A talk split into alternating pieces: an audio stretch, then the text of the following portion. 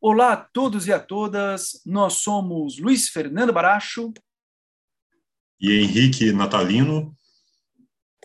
E este é o podcast do Fora da Cadência. O Fora da Cadência é um projeto de dois amigos professores que gostam da interdisciplinaridade entre política internacional, gestão pública, arte e cultura em conversas e em textos. Se você quiser saber mais sobre nós, nos siga no Instagram, em fora.cadência, onde você poderá ver os nossos vlogs, entrevistas e poderá ler os nossos textos e ouvir os nossos podcasts. Bom, essa semana nós fomos convidados por um repórter vinculado à BBC a falarmos sobre as possíveis consequências do conflito russo-ucraniano sobre um outro foco de tensão da geopolítica internacional, a relação conturbada entre China e Taiwan. Bom, resolvemos com isso fazer deste tema o tema deste podcast. Henrique, quais são as suas impressões sobre este conflito à luz do conflito corrente entre Rússia e Ucrânia?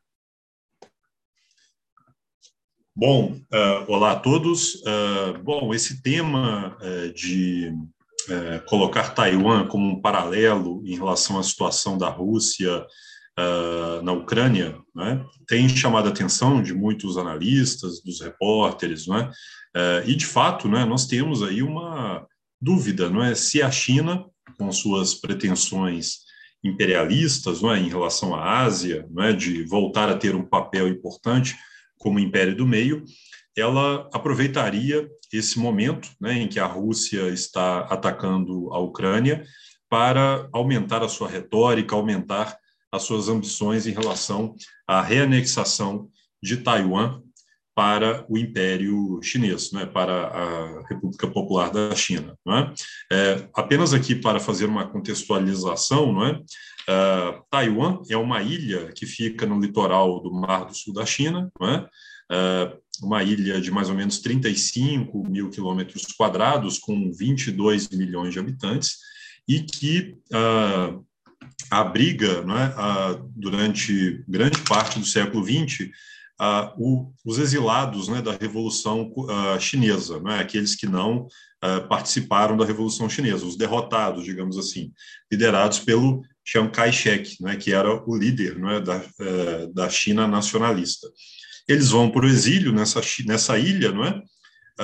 com o apoio dos Estados Unidos durante os anos 40, 50 até os anos 80, eh, a ilha de Taiwan ela se torna uh, um bastião de resistência uh, dos nacionalistas. É? Então, até os anos 70, não é?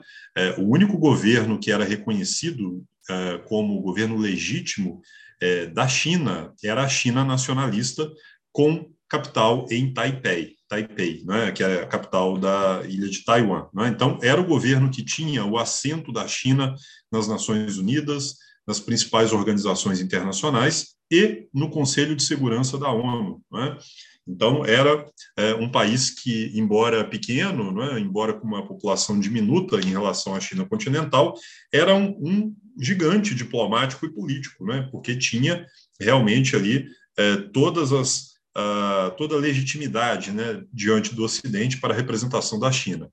Com a política dos anos 70 dos Estados Unidos de triangulação para isolar a União Soviética, os Estados Unidos uh, acabam por uh, desistir de apoiar o regime de Taiwan e buscam uma aproximação direta com o governo de Mao Tse-tung na China, né, na China, na República Popular da China, uh, China continental. Né? A partir desse momento, com os entendimentos entre China e Estados Unidos, os Estados Unidos concordam em, aos poucos, ir abandonando o apoio que davam, do ponto de vista político e diplomático, a Taiwan. É? E os vários países ocidentais, Europa, América Latina, passam também a trocar é? a República Nacionalista, é? É, com capital em Taipei, pela República Popular da China, com capital em Pequim. É? E aí a China comunista ela assume a cadeira que Taiwan, a ilha de Formosa, a China nacionalista tinha nas Nações Unidas. É? Então, esse é um momento de grande declínio político-diplomático para uh, Taiwan, é? em que Taiwan perde o apoio que tinha do Ocidente, é? apoio político. Do ponto de vista econômico, por outro lado, Taiwan se tornou, a partir dos anos 60, um, um dos países que mais crescia no mundo. É? E no final dos anos 80 já era conhecido como um dos tigres asiáticos, né? um dos países que tinha uh, um maior crescimento de renda per capita, uh, de PIB industrial, do comércio exterior, né? por conta da sua estratégia de desenvolvimento econômico, né? Voltada para indústrias uh, da área de alta tecnologia, né? voltada com uma economia de conglomerados voltada à exportação, é? com forte papel do Estado. É bom que se diga que Taiwan também foi, assim como a China, né, um regime autocrático até os anos 80, né, governado por um partido único, né, o Kuomintang, né, que governou durante é, quase 50 anos, né, é, exclusivamente Taiwan, né, sem nenhuma oposição, e se tornou também é, um país com grandes ramificações no comércio internacional, né, com presença de firmas japonesas, Uh, com indústrias americanas, é? então um país com um peso muito grande no comércio internacional, é? uh, especialmente ali naquela região uh, entre a Coreia do Sul, Hong Kong e os portos chineses abertos pelas zonas de livre comércio, né? as zonas especiais de exportação. Bom, esse momento importante de Taiwan Uh, em que Taiwan se torna, portanto, uma potência econômica, chama a atenção da China principalmente a partir dos anos 90, né? a partir da, principalmente da revolta da, da Praça Celestial, né? que leva né, o regime chinês a mudar o seu comportamento em relação às questões internas, é? mostrando que estava disposto a escalar né, a repressão para uh, destruir qualquer foco de resistência ao Partido Comunista Chinês. É? É, nos anos 90 também ensaiou-se um processo de independência de Taiwan em relação à China. É? Embora uh, o, país, uh, país permaneça de fato né, com um governo independente, autônomo em relação à China, ele nunca declarou formalmente a sua independência, não é? para não atritar com a República Popular da China. Né? Então, apenas para contextualizar o momento que nós vivemos, né, nos últimos anos, principalmente nos últimos 20 anos, né, é, a China tem dado demonstrações de que uh, não abandonou o plano né, de reanexação de Taiwan ao seu território. Assim como fez com Hong Kong e com Macau, né, esses dois exemplos é, por meio da diplomacia, né, por meio de tratados né, com os respectivos países que dominavam essas regiões, Portugal e Grã-Bretanha. Né? Uh, porém, é, no caso de Taiwan, né, por ser um governo é, de país de, é, né, controlado por chineses, né, por chineses considerados por, pelo regime de Beijing como uma, poten, como uma província rebelde, não é? Ah, é uma questão mais delicada, não é? é? por ser um território muito maior, uma população maior, não é? com PIB maior, e com ah, aquilo que nós é, analisamos né, no nosso artigo, é, que é um ponto muito sensível na presença de Taiwan e na sua inserção internacional, que é o domínio ah, da indústria de semicondutores, não é? o chamado Vale do Silício taiwanês, não é? que é algo muito sensível é, diante é, da dependência internacional desses semicondutores. É? é? Essa retórica chinesa em relação à China ela também é, tem é, aumentado por conta é, da venda de armas que os Estados Unidos fazem a Taiwan, né? principalmente no governo Donald Trump, né? em que isso se acelerou por conta da sua retórica anti-chinesa, da sua guerra, da guerra comercial estabelecida entre os dois países, né? Então, Donald Trump ele aumentou a ajuda militar, a assistência com armamentos para Taiwan. Isso aí é estabelecido por, uma, uh, por um ato interno do governo dos Estados Unidos, né, aprovado uh, em 1979, que garante a assistência militar entre os Estados Unidos e Taiwan. Muito embora, como eu disse, né, o governo americano ele não reconheça diplomaticamente Taiwan como um Estado soberano. Não é? Uh, Taiwan tenta driblar não é, essa, uh, esse isolamento internacional, criando escritórios de representação comercial, é? uh, que existem em quase todas as capitais de países ocidentais. É? Então, temos eh, em Washington, temos em Nova York, temos em Berlim, Frankfurt, temos em Brasília, temos nos estados, nos estados importantes né, do mundo todo. Então, isso nos mostra né, que Taiwan, embora seja um país uh, que é reconhecido formalmente por apenas 15 países no mundo, né? na América do Sul, acho que só o Paraguai, de fato, reconhece, né? é um país que tem laços econômicos muito importantes, né? e um país cuja invasão, uh, uma anexação nos moldes da Ucrânia, seria algo absolutamente desastroso, tanto para a China quanto para o mundo, né? pelo impacto que isso causaria não apenas no comércio internacional, né? mas também na indústria mundial de semicondutores, né? levando a um possível colapso né? É, do mundo como nós o conhecemos.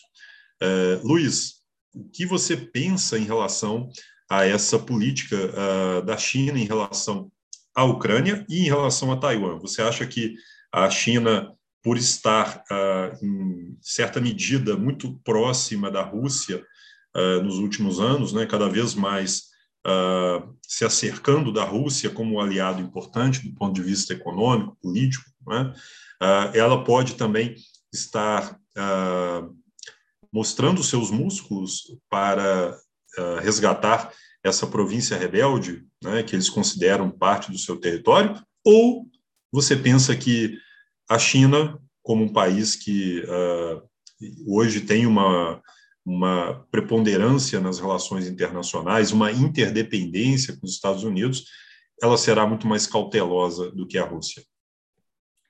Excelente pergunta e que aula né, que Henrique deu aqui uh, a respeito da situação uh, da história né, da República da China, por um lado, Taiwan, e da República Popular da China, a China continental, do outro. Né?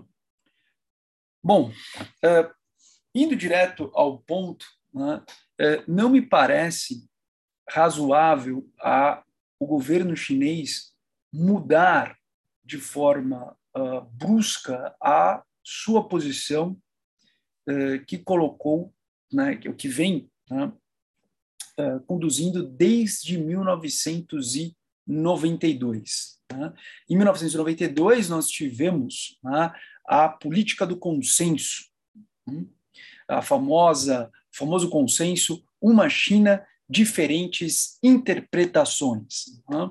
Então, República da China uh, por um lado e República Popular da China por outro lado concordaram em discordar sobre quem seria a verdadeira China. Né? Taipei olhando para o continente chinês e se vendo como capital, e Pequim olhando uh, para o arquipélago uh, da República da China e se vendo como capital. Bom, por que não me parece razoável uma mudança uh, substancial né, do consenso de 1992. Pelos seguintes motivos. Primeiro, Taiwan não é Hong Kong, Taiwan não é Macau, e já explico em breve. E segundo, e mais importante, que você, Henrique, acabou mencionando na, no, na sua pergunta. É, a China tem muito mais uh, a ganhar mantendo-se no sistema internacional tal qual ele se apresenta hoje, do que levar este sistema internacional mais uma vez ao seu limite, como vem fazendo a Rússia em relação à Ucrânia. Hum? Bom, primeiro comentário, né? por que Taiwan não é Hong Kong, não é Macau? Bom, é, Hong Kong e Macau fazem parte do território chinês desde os tratados de devolução. Hum?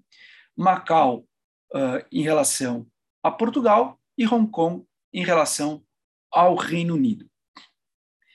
Ambos os territórios foram incorporados como zonas especiais administrativas. Mas vamos lá.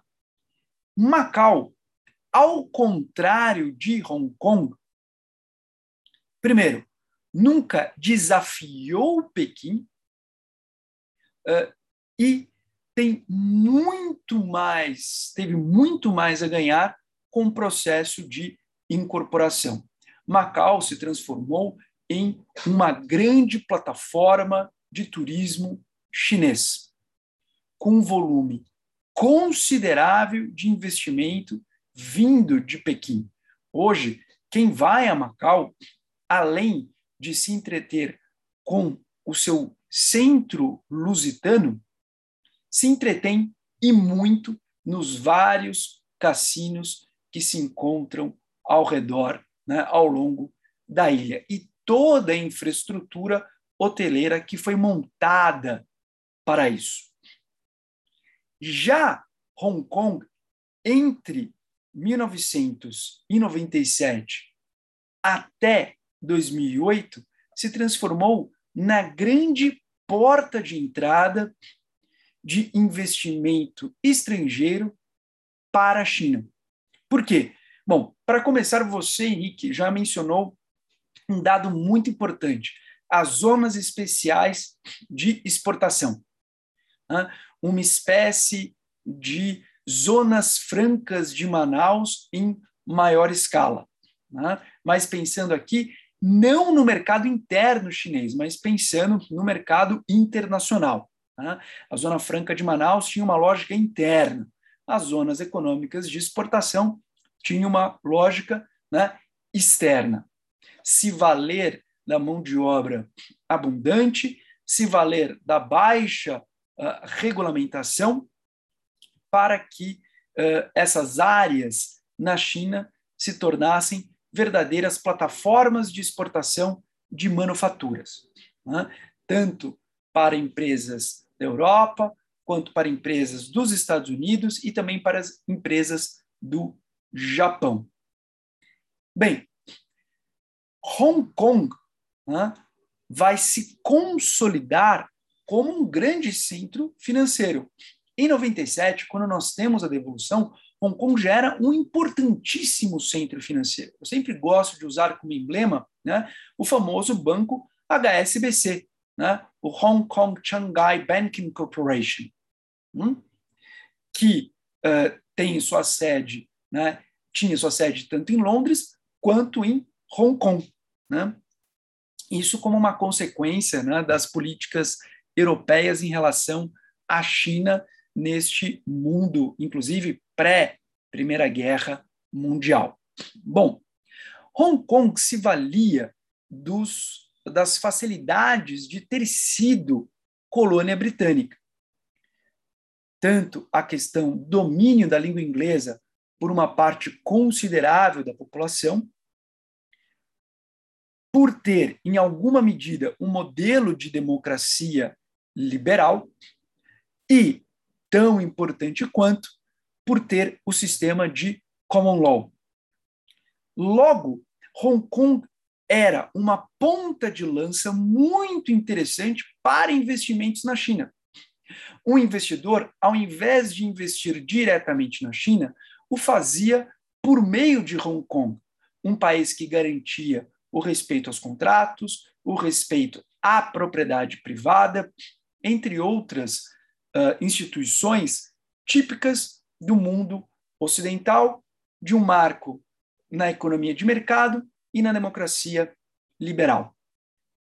Bem, neste primeiro momento, entre 1997 e 2008, Pequim tinha muito a ganhar mantendo a autonomia de Hong Kong e a sua especificidade, por mais que isso fosse um pouco incoerente. Né? Um país que tinha espaços de economia de mercado, mas uh, mantinha, em grande medida, um modelo de economia uh, planificada na China continental, né?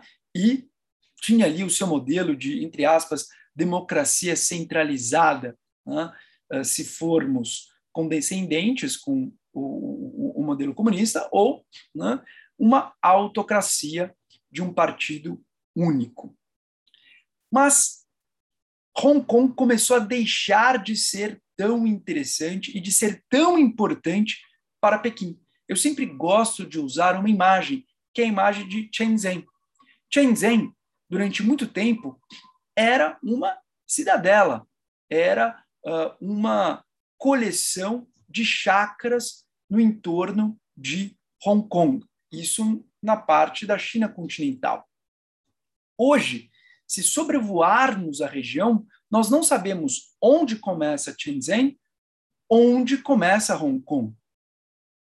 Logo, a dependência da China continental para Hong Kong diminuiu substancialmente.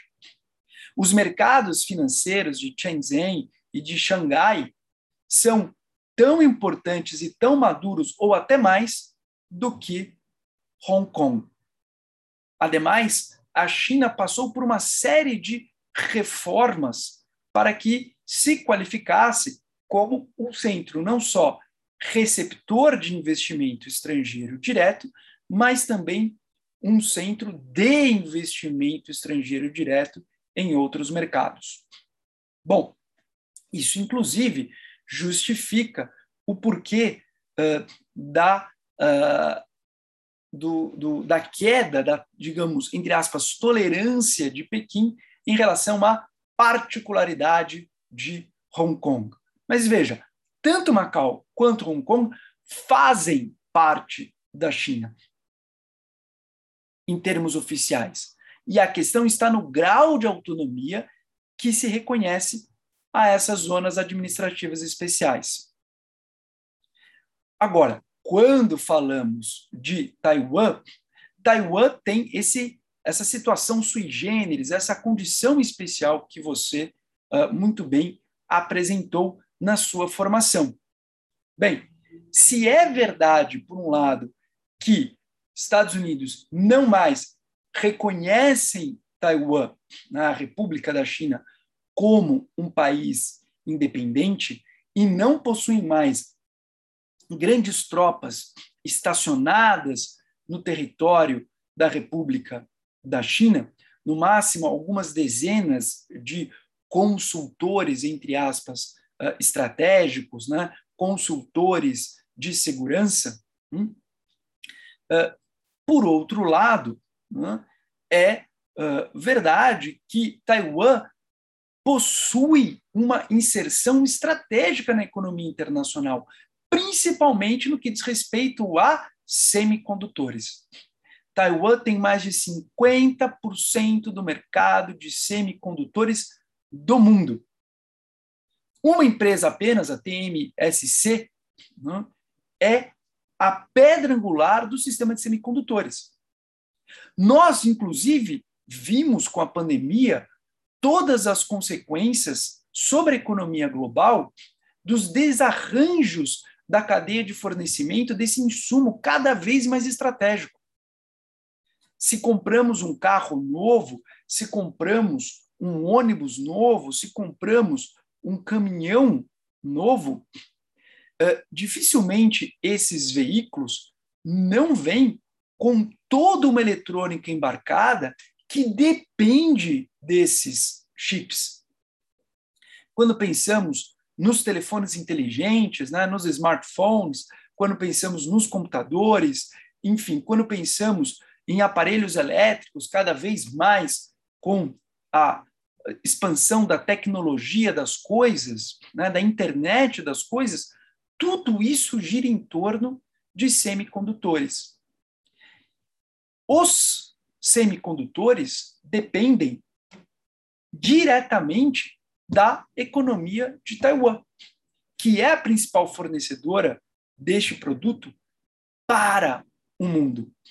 Então, o mundo globalizado tem interesses diretos sobre Taiwan. Com o recente conflito russo-ucraniano e observando as sanções unilaterais, as contramedidas realizadas por vários países, especialmente na região da Ásia Pacífico, não me surpreenderia se Japão, Coreia do Sul, Mongólia, Austrália e Nova Zelândia buscassem algum tipo de uh, reaproximação ou buscassem aumentar a sua aproximação com a OTAN. Bom, em relação ao outro ponto que fala uh, sobre a questão né, uh, da China e a sua interdependência no sistema internacional. Bem, Henrique, basta lembrar que nós tivemos, e isso falamos muitas vezes aqui no Fora da Cadência, durante o governo Trump, principalmente a partir de 2018, né, uma situação tanto quanto irônica. Estados Unidos né, criticando o sistema internacional, Estados Unidos tensionando a ordem liberal internacional e a China se mostrando uma garantidora desta ordem liberal internacional. A China né, reconhece a importância desta ordem liberal internacional porque ela cumpre um papel de diluição dos custos de manutenção desses interesses recíprocos comuns. Ou seja, imagine a China ter de negociar com 200 estados a sua questão internacional de forma bilateral e ou regional, sem ter um denominador comum na Organização Mundial do Comércio.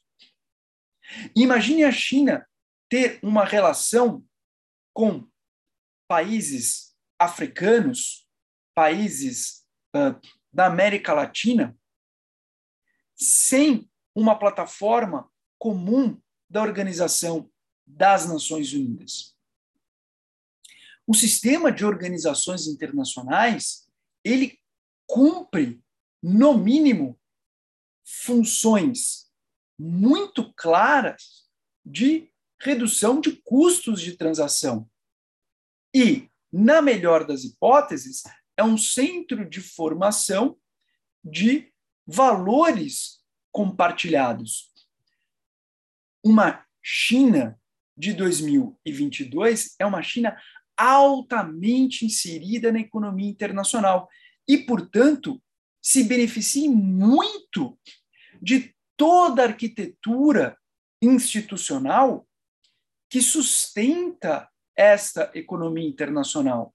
O Banco Internacional de Compensações, a Organização Mundial do Comércio, o Fundo Monetário Internacional, o Banco Mundial, etc., etc.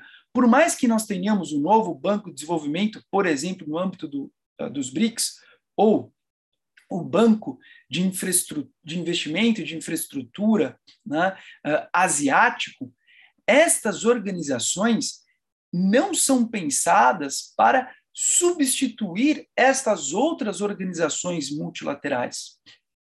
Por mais que nestas organizações uh, criadas com uma forte digital chinesa, a China tenha mais autonomia, mas elas não foram feitas como instituições que visam né, substituir estas grandes instituições internacionais. Até porque a China também não quer arcar com os custos de ser a uma espécie de da grande paymaster né, do sistema internacional. Muito mais interessante diluir isso com outros estados, né? principalmente estados-chave, como, por exemplo, Estados Unidos ou uma, uma outra organização internacional, que é a União Europeia. Logo, tensionar o sistema internacional, como vem fazendo de forma irresponsável Moscou, em nada interessaria a Pequim. E me parece que Pequim organiza, pensa e age no sistema internacional de forma muito mais racional do que Vladimir Putin, já que Vladimir Putin se mostra muito mais um autocrata de um país que se personaliza na figura deste quase czar do que a China a partir do seu partido comunista. Henrique, suas considerações. Bem, caminhando então para o fim aqui da nossa, da nossa gravação de hoje, aqui do nosso podcast, né? É, eu acho que a cena internacional, é, com relação a essa proximidade entre as duas situações, mostra que é, nós temos algumas dificuldades para a China é, fazer o mesmo que a Rússia está fazendo. Primeira coisa, Luiz, é, vamos entender o seguinte: a Rússia, ao tentar anexar a Ucrânia, é, na verdade, ela não mostra força, ela mostra fraqueza. Né? No meu entender, isso é uma demonstração inequívoca de fragilidade, de fraqueza, né? de vulnerabilidade. Né?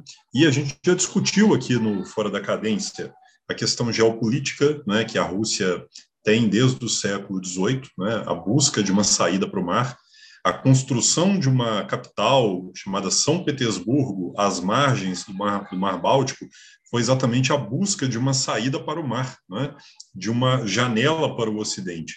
Sempre foi um desespero né, das elites russas, né, esse, uh, esse viver em si mesmado, né, numa área territorial, uh, continental, porém sem acesso a mares quentes. Né? Então, a questão da Ucrânia, ela precisa ser uh, entendida na perspectiva geopolítica, na perspectiva de um país que, uh, durante todo, toda a sua história, é, busca essa, esse escoamento né, é, comercial para mares quentes, é, o acesso do seu, uh, seu poderio naval também a rotas que dão acesso aos grandes oceanos. Né? Então é preciso entender dentro dessa lógica. E isso mostra uma vulnerabilidade muito grande da Rússia, né? do ponto de vista militar, do ponto de vista uh, geopolítico. Né? É só nós lembrarmos aqui, por exemplo, que com a criação, uh, com as independências né, das repúblicas bálticas, a Letônia, Estônia e Lituânia, a Rússia ficou com um enclave chamado Kaliningrado, é, que fica entre a Polônia e os países bálticos, mas que não tem acesso terrestre para a Rússia continental. Né? Assim como a Crimeia, né, que foi anexada pela Rússia, porém ainda não reconhecida formalmente por nenhum país ocidental, né, é também um esclave russo, né, um, um, uma parte do território russo que não se comunica por terra com a Rússia. Né? Então, a Rússia tem essas vulnerabilidades uh, militares, mas eu creio que a maior vulnerabilidade de todas é a sua economia. É? é uma economia altamente dependente da exportação de commodities. É? É, e isso mostra o quão os russos ah, vão sofrer é, diante é, da, é, do embargo econômico que podem sofrer com relação às vendas de hidrocarbonetos, com relação ao acesso às finanças uh, ocidentais, ao, ao sistema financeiro global, etc. E, uh, por último, eu creio que há uma fragilidade política institucional. Né? A Rússia é uma democracia iliberal, né? é um, um, nome bonito que se dá a uma ditadura hoje, né? a um país que é, minou as bases da sua democracia, né? um presidente que consegue hoje viver é, tranquilamente sem oposições, né? porque ele as eliminou, seja do ponto de vista físico ou do ponto de vista financeiro, e institucional, né? um país que tem mídia totalmente controlada pelo Estado, né? uma economia é, de laços, né? uma economia é, voltada ao Estado, né? em que o Estado e os seus amigos né, controlam tudo, né?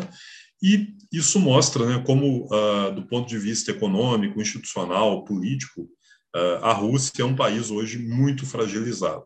Né? para não dizer uma fragilização demográfica também, né? uma fragilização por conta é, da, baixa, é, dos, do, da baixa taxa de natalidade né?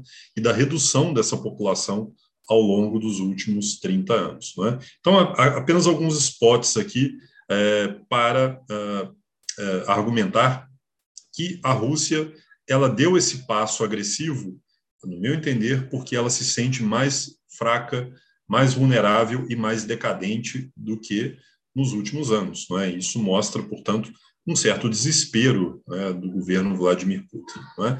É, e isso eu digo, eh, Luiz, para uh, mostrar que, no caso de Taiwan, não há essa necessidade por parte da China. Não, é? não há essa necessidade, até porque a China tem laços muito fortes com Taiwan do ponto de vista econômico. Uh, uma anexação de Taiwan para a China não traria grandes ganhos econômicos que compensassem as perdas, as perdas uh, do ponto de vista do comércio internacional, da estabilidade do sistema financeiro global. Né? E eu creio que a China não estaria disposta a abrir mão uh, da sua condição de, de potência estabilizadora do sistema internacional do ponto de vista econômico e financeiro, né? inclusive com pretensões de lançar um sistema alternativo ao sistema SWIFT, uh, com um sistema financeiro alternativo ao sistema de Bretton Woods, né, um sistema multilateral, né, e com uma moeda de reserva, o RENIB, que seja alternativo ao dólar. Então, como que você dará uh, aos países aliados né, a certeza de que a sua moeda é estável se você se arrisca em aventuras uh, belicistas e responsáveis? Então, acho que esse ponto mostra que, pelo menos no curto prazo, para a China não interessa é, uma aventura é, como a da Ucrânia, é para a Rússia. São países completamente diferentes hoje, estão em contextos diferentes, né? e o que os aproxima é o seu regime autocrático, não é? Mas a lógica dos dois governos né, e, do, e, dos interesses dos países hoje é completamente diferente uma da outra. Então essas são as minhas observações finais. Perfeito. Bom, com isso, então, encerramos aqui o nosso podcast. Mais uma vez, agradeço aqui a participação do Henrique Natalino e, acima de tudo, uh, você que nos ouve. Né? E sempre fica aqui o pedido, se você gosta do que nós fazemos, por favor, curta e compartilhe. Isso nos ajuda bastante. Muito obrigado e uma excelente semana a todas e a todos. É isso aí, pessoal. Muito obrigado e compartilhe, se você puder aí, e traga mais seguidores aí para o Fora da Cadência. Nós estamos aqui sempre preparando conteúdo de uh, nível, uh, né, de qualidade aqui para vocês, uh, com muito carinho, sempre. Um grande abraço, então, a todos.